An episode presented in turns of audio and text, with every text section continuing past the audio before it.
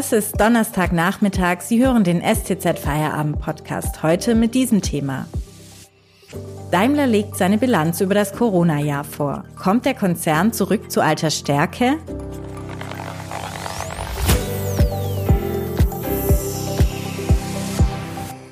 Am Mikrofon ist Eva Maria Manns. Hallo. Schon vor einigen Wochen hat Daimler ja überraschend gute vorläufige Zahlen für das Jahr 2020 veröffentlicht, dank Kurzarbeit, einem strikten Sparkurs und der schnellen Erholung des chinesischen Markts. Heute hat nun Vorstandschef Ola Kelenius die vollständigen Zahlen bekannt gegeben. Welche neuen Erkenntnisse Anleger dabei erfahren konnten und was für die Zukunft des Stuttgarter Autobauers ansteht, erklärt uns heute Yannick Buhl, Wirtschaftsredakteur der Stuttgarter Zeitung. Hallo Yannick. Hallo. Janik, welche neuen Erkenntnisse brachte denn jetzt die heutige Bilanzpressekonferenz? Also die neueste Erkenntnis äh, war im Grunde die ähm, Dividende, die Daimler vorschlägt, muss man sagen, weil die, der Vorschlag geht dann an die Hauptversammlung, die das dann ähm, absegnen muss. Und ähm, diese Dividende wird bei 1,35 Euro liegen. Das ist ähm, ein gutes Stück höher als letztes Jahr, also 2019. Da lag die noch bei 90 Cent. Und ähm, an dieser Differenz äh, von, also oder diese Steigerung von 90 Cent auf 1,35 Euro ähm, sieht man auch ganz gut, ähm, äh, dass sich die vorläufigen Zahlen, ähm, die Daimler vor einigen Wochen veröffentlicht hat, ähm, auch letztendlich bestätigt haben. Ähm, das heißt, man, man ist deutlich besser weggekommen aus dem Krisenjahr, als man äh, das gedacht hat. Ähm, hat äh, 6,6 Milliarden Euro Gewinn vor Zinsen und Steuern gemacht und ähm, das, äh, das zeigt sich jetzt eben dann auch in der gestiegenen Dividende. Es klang ja auch schon die Prognose vielversprechend. Also Daimler erwartet, dass Absatz, Umsatz und Gewinn 2021 deutlich über dem Vorjahresniveau liegen werden. Also alles halb so wild bei dem Autobauer? Ähm, was die was die Zukunft angeht, ähm, muss man erstmal sagen, dass Daimler von von zwei Prämissen ausgeht. Ähm, das eine ist, dass sich äh, die Weltwirtschaft im Laufe des Jahres äh, deutlich erholen wird. Ähm, und äh, das zweite ist, dass ähm, das Coronavirus einfach nicht nochmal den Strich durch die Rechnung macht. Und wenn, wenn diese beiden Dinge eintreten, dann ist es, kann man, glaube ich, schon optimistisch sein, dass diese positive Entwicklung, die Daimler vor allem hinten raus aus dem Jahr 2020 mitgenommen hat, ähm, auch, auch weitergeht. Ähm, was, äh, was jetzt diese überraschend guten Zahlen angeht, muss man sich immer auch überlegen, ähm, was der Vergleichs, ähm, der Vergleich einfach ist. Also ähm, die, die Werte aus, aus der Bilanz werden immer mit dem Vorjahr verglichen. Ähm, und 2019 war für Daimler ein sehr, sehr schlechtes Jahr, was, was die Bilanzzahlen anging. Ähm, äh, der Gewinn ist äh, ähm, ganz stark eingebrochen. Das äh, lag vor allem ähm, an den verschiedenen Dieselstrafen und Dieselverfahren, ähm, die da extrem auf, auf den Gewinn gedrückt haben. Und ähm, auch die Jahre davor, 2018, war der Gewinn auch schon rückläufig gewesen. Also es ist immer so ein bisschen eine Frage des Vergleichs. Ähm, ich denke, äh, man kann tatsächlich froh sein, dass es jetzt äh, angesichts der, der Tatsache, dass man ja im, im Frühjahr sogar ähm, äh, Werke stillgelegt hat für mehrere Wochen, was es ja so auch schon schon ganz lange nicht mehr gegeben hat, ähm, kann man tatsächlich sagen, dass es, ähm, dass man froh sein kann, ähm, aber man ist natürlich noch lange nicht da, wo man als Daimler eigentlich ähm, sein will. Und Tatsache ist ja auch, dass Daimler 2020 ähm, 7,5 Prozent weniger Autos verkauft hat als 2019. Aber man spricht dann trotzdem von guten Zahlen vom letzten Jahr. Ja, also es ist es ist ta tatsächlich so, dass ähm, die die guten Zahlen äh, auf auf verschiedene ähm, Dinge zurückgehen. Ähm, das eine ist ähm, der der chinesische Automarkt. Ähm, da hat man äh, sogar relativ schnell im Sommer äh, ähm, dann wieder Rekorde eingefahren, weil weil dort ähm, die Pandemie auch schneller eingedämmt war und dann ähm, gingen dort die Autokäufe eben wieder durch die Decke. Ähm, das hat, ähm, das hat Daimler äh, eben auch zu den guten Zahlen ähm, verholfen. In den anderen Teilen der Welt, Europa, USA, ähm, als, als die nächstgrößten Märkte, Da war das eben nicht so. Und ähm, äh, noch ein, ein großer Faktor ähm, für die guten Zahlen ist, ähm, dass ähm, einfach die Sparbemühungen, die ja jetzt auch schon seit einigen Jahren ähm, äh, vorbereitet werden, ähm, durchgeführt werden. Es wird Personal abgebaut, es werden Fixkosten gespart, die Investitionen sind zurückgefahren worden, die Investitionen in Forschung und Entwicklung sind runtergegangen. Also man, man spart einfach ähm, Geld und davon profitiert man jetzt nach, nach einiger Zeit.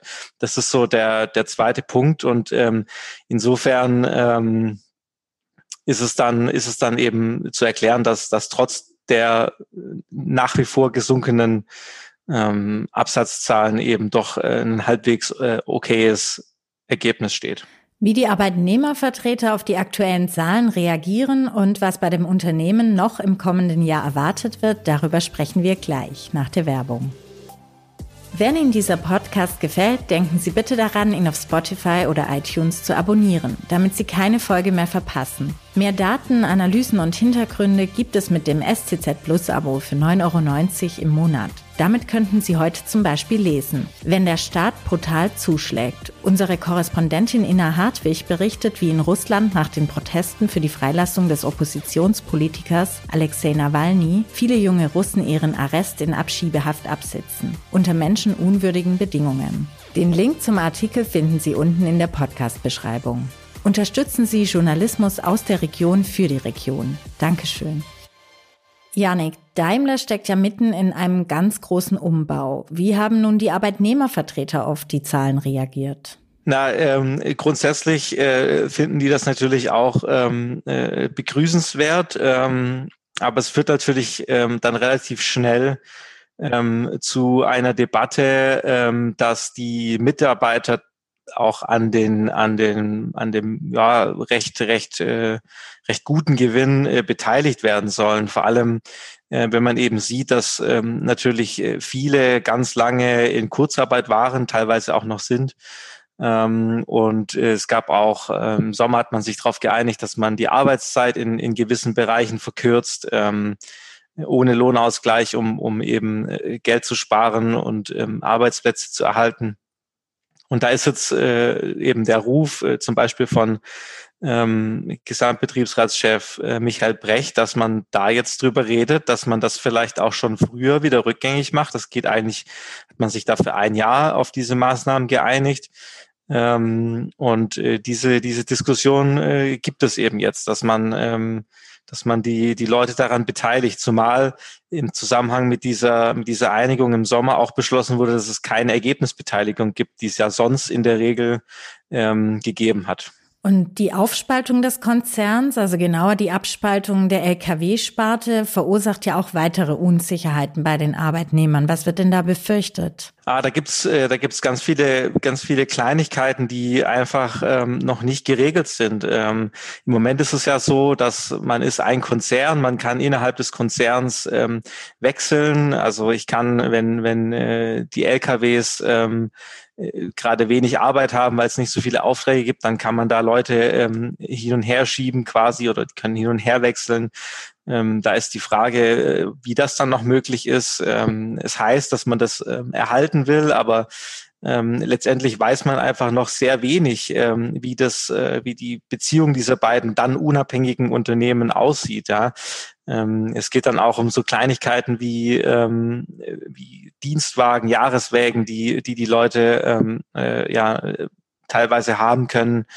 Ähm, ob das dann noch möglich ist, wenn ich dann zum Beispiel in der Lkw-Sparte ähm, arbeite. Also das sind so ein bisschen die ähm, die Fragen, die einfach ungeklärt sind. Und das ist, ähm, das ist aus meiner Sicht tatsächlich ähm, äh, so ein bisschen äh, schwierig gelaufen, weil man das jetzt verkündet hat, aber, aber auf viele Detailfragen noch gar keine Antworten hat.